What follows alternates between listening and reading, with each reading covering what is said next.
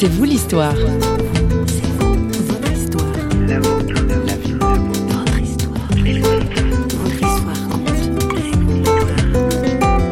Alors j'ai aimé la politique avant d'avoir l'âge de me raser, donc euh, peut-être sensibilisé par euh, des histoires comme Martin Luther King que j'ai lu euh, très tôt quand j'étais ado.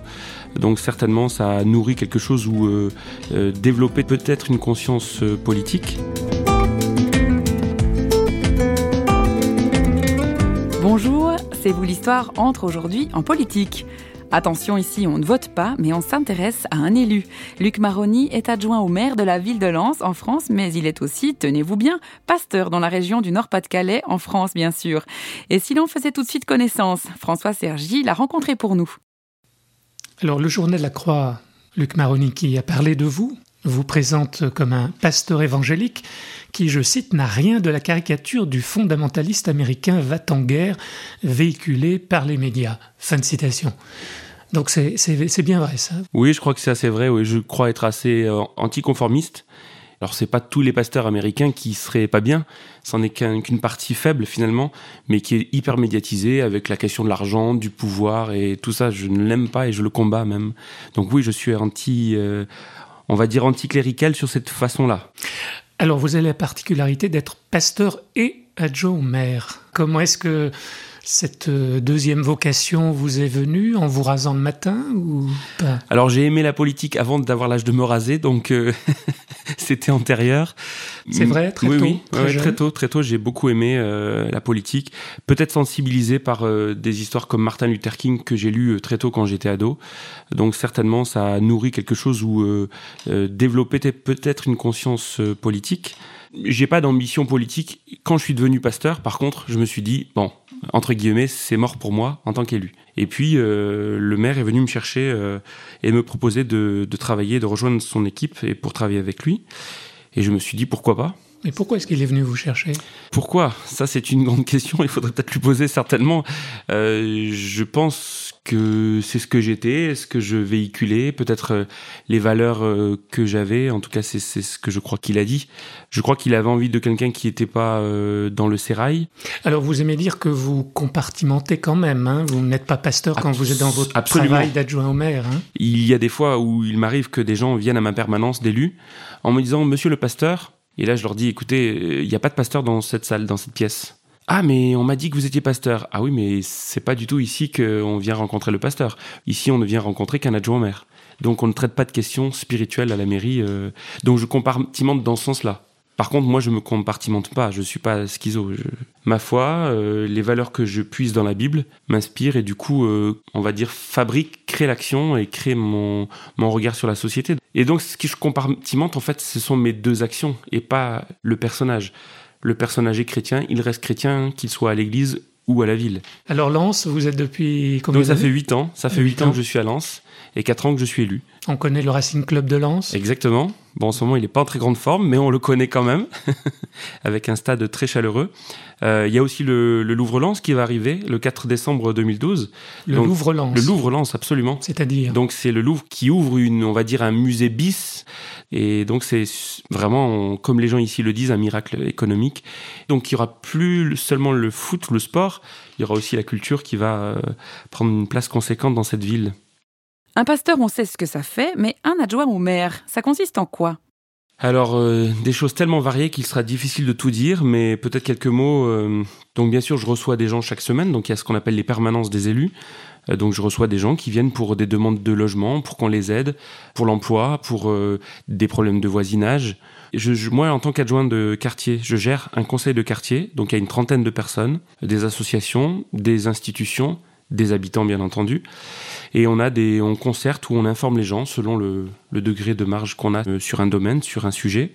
Il y a les réunions où on représente le maire. Il y a aussi le bureau municipal toutes les semaines où on prend les décisions, les orientations de la municipalité. Il y a les conseils municipaux, là où on est tous les élus, y compris ceux de l'opposition. Donc voilà, c'est assez varié, c'est assez dense. En un mot, on pourrait résumer ça en c'est un service oui, tout à fait. C'est un service. Quand dans les médias ou chez quelques personnes qui croient que tous les élus sont pourris, Euh, c'est dommage de ne pas voir ce qui est fait, en tout cas pour les élus locaux. C'est impressionnant. C'est un vrai service. Euh, vous êtes payé pour ça? on a une indemnité, donc on n'est pas salarié du tout, c'est du bénévolat. Alors vous, vous avez parlé de l'opposition, vous, vous êtes un élu sans étiquette, c'est ça? Oui, tout à fait, je suis sans étiquette, oui. Mais quelle, quelle serait votre euh, confession de foi politique, si j'ose si dire comme ça? Alors je dirais que... En tout Sur cas, quelle valeur vous vous trouvez? Moi, je suis sensible, euh, on va dire, à la justice sociale. Alors en plus, j'ai écrit un livre dessus, donc bon, ça s'invente pas. Hein. un cri en faveur de la justice. en faveur de la justice, tout à fait. Euh, dans lequel, euh, d'ailleurs, j'étais pas du tout élu, dans lequel je disais que Dieu n'était ni de droite ni de gauche. Et, mais par contre, qu'il y a des valeurs qui se défendent d'un côté comme de l'autre. moi, en tout cas, je suis sensible à la justice sociale. Je suis sensible à ce qu'on appelle l'économie solidaire, qui n'est pas assez développée malheureusement dans notre pays. Je suis en même temps sensible au fait de valoriser la famille, parce que pour moi, le, le lien relationnel se, délite. Hein. Alors, euh, je suis pas un pessimiste de la société, mais quand même, euh, je crois qu'il faut favoriser la famille, les relations intergénérationnelles. Je crois aussi qu'il faut développer euh, des relations avec les pays. Alors ça, ça dépasse la ville, c'est plutôt au niveau national, mais j'y suis sensible quand même de favoriser la solidarité avec les pays en difficulté.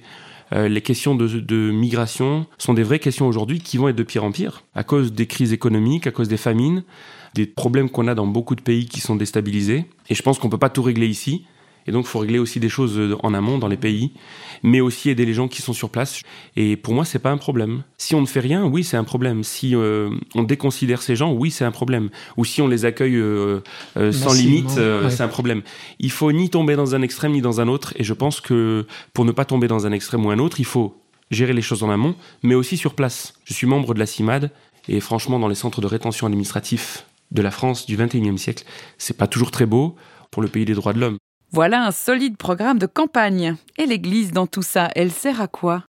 Alors pour moi, l'Église, ça sert justement à être un lieu, on va dire, de fraternité, où on peut être, on va dire, une société alternative, je le mets entre guillemets. Donc l'Église sert à ça, mais l'Église, elle sert aussi, pour moi, à être euh, une voix prophétique. Alors je mets prophétique entre guillemets, c'est-à-dire d'interpeller la société là où elle est fragile. Mais elle ne peut l'interpeller que si elle-même elle elle a mouillé le maillot, si on peut parler comme ça aussi en mettant entre guillemets. Il faut que l'Église agisse pour pouvoir dire ou donner des conseils. Je crois que les gens ne sont pas gênés par une Église qui donne un avis. L'Église n'a pas à gouverner. L'Église n'a pas à faire de la politique. Euh, moi, je ne fais pas la politique en tant que pasteur. Je le fais à titre individuel. Comment vous comprenez le verset de Jésus, la parole de Jésus, rendez à César ce qui est à César et à Dieu ce qui est à Dieu ah, Justement, je trouve ce verset incroyablement moderne. Jésus dit qu'il faut rendre à César, donc il prend une pièce, parce qu'il y a un disciple qui vient le voir avec une pièce sur laquelle il y a le, le sceau de l'empereur, et il dit il faut rendre à l'empereur ce qui est à lui. Et il parle d'argent, donc c'est très concret, et ça fait mal d'ailleurs au porte-monnaie. Euh, l'empereur du temps de Jésus n'était pas forcément quelqu'un de recommandable, on va dire, euh, d'un point de vue démocratique en tout cas. Pour moi, Jésus montre que le chrétien, il devrait englober tout dans sa vie. Parce que tout est à Dieu finalement. Tout est à Dieu, sans aucune, sans aucune. Donc le politique serait intégré aussi. Absolument. Moi, je crois que Dieu euh, nous demande de respecter l'autorité politique.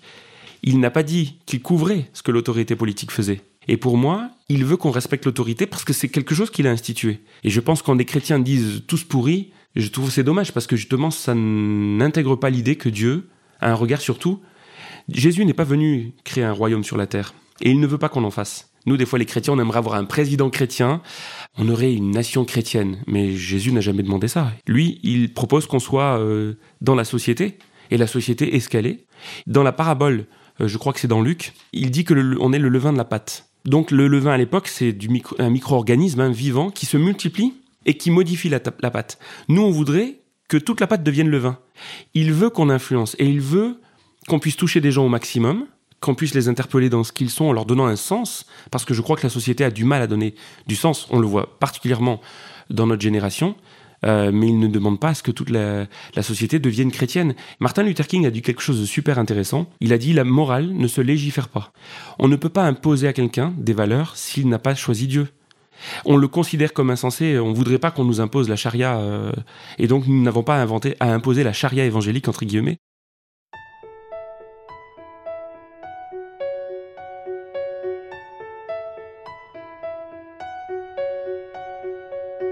J'ai demandé à la lune et le soleil ne le sait pas.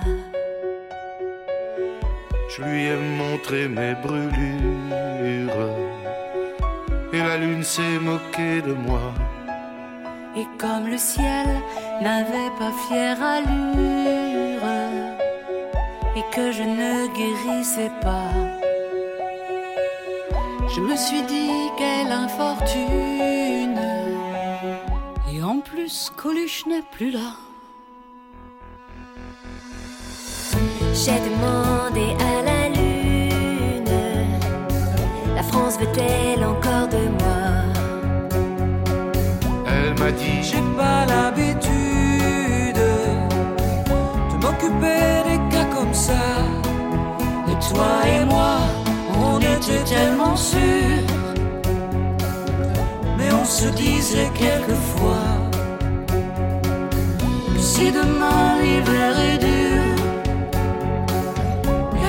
seront-ils toujours là? Nous ne sommes pas venus te dire qu'il nous suffira de chanter pour une assiette et un sourire. Il faut des milliers d'enfoirés.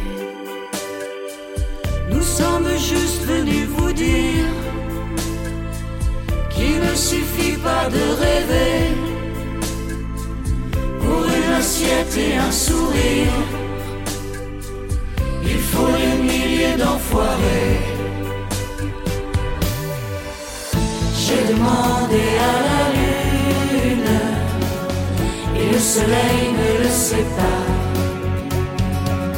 Je lui ai montré mes brûlures et la lune s'est moquée de moi. Et comme le ciel n'avait pas fière allure je ne guérissais pas, je me suis dit quelle infortune. Et en plus, Coluche n'est plus là.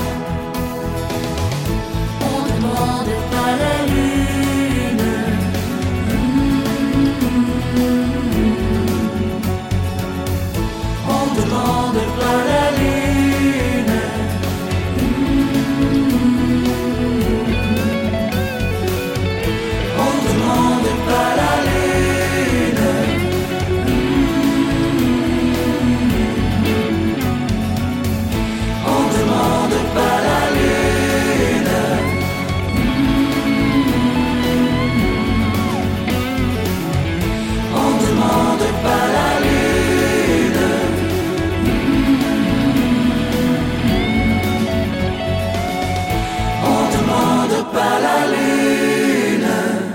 Nous non plus, nous ne demandons pas la lune comme les enfoirés. Peut-être pourrions-nous la demander à Luc Maroni? Certes, il a ses convictions, mais ça ne l'empêche pas d'être un homme de dialogue. Il est sensible à l'injustice. Il s'en explique pourquoi, toujours au micro de François Sergi. Donc Luc Maroni, on a bien compris que vous avez une sensibilité à la justice sociale. Mhm, mhm. Et on pourrait se demander pourquoi vous êtes si sensible à cette nécessité de la justice. Vous avez été victime d'injustice vous-même ou... Mm, Non, Pas spécialement. Je suis né dans une famille où il y avait huit enfants. Euh, J'ai vécu en tout cas dans la précarité. Mon père travaillait, ma mère ne travaillait pas. Enfin, il- on serait mal si on vivait aujourd'hui. Alors il n'y a pas d'égalité, mais il faut aider à faire grandir les plus faibles, mais il y a égalité devant Dieu quand même. hein. Alors par contre, en termes de valeur, égalité totale. Quand vous repreniez ce que la Croix avait dit, je n'aime pas cette hiérarchie, même des fois dans les églises, euh, où on valorise les gens qui ont de l'argent, qui ont du pouvoir. Non, non, on est à égalité en termes de valeur. Et alors là, c'est ça aussi pourquoi je suis fier de, cette, de ce qui est écrit dans les trois, les trois mots de la République. C'est que oui, l'égalité, on est égaux en droit, on est égaux en nature, on est égaux en valeur. Et quelqu'un qui gagne énormément d'argent, qui est président d'un super groupe international, mérite la même faveur que quelqu'un qui est à la rue. Et voilà, je crois que l'Église a aussi cette euh, mission de remettre à l'honneur l'égalité qu'il y a entre les hommes.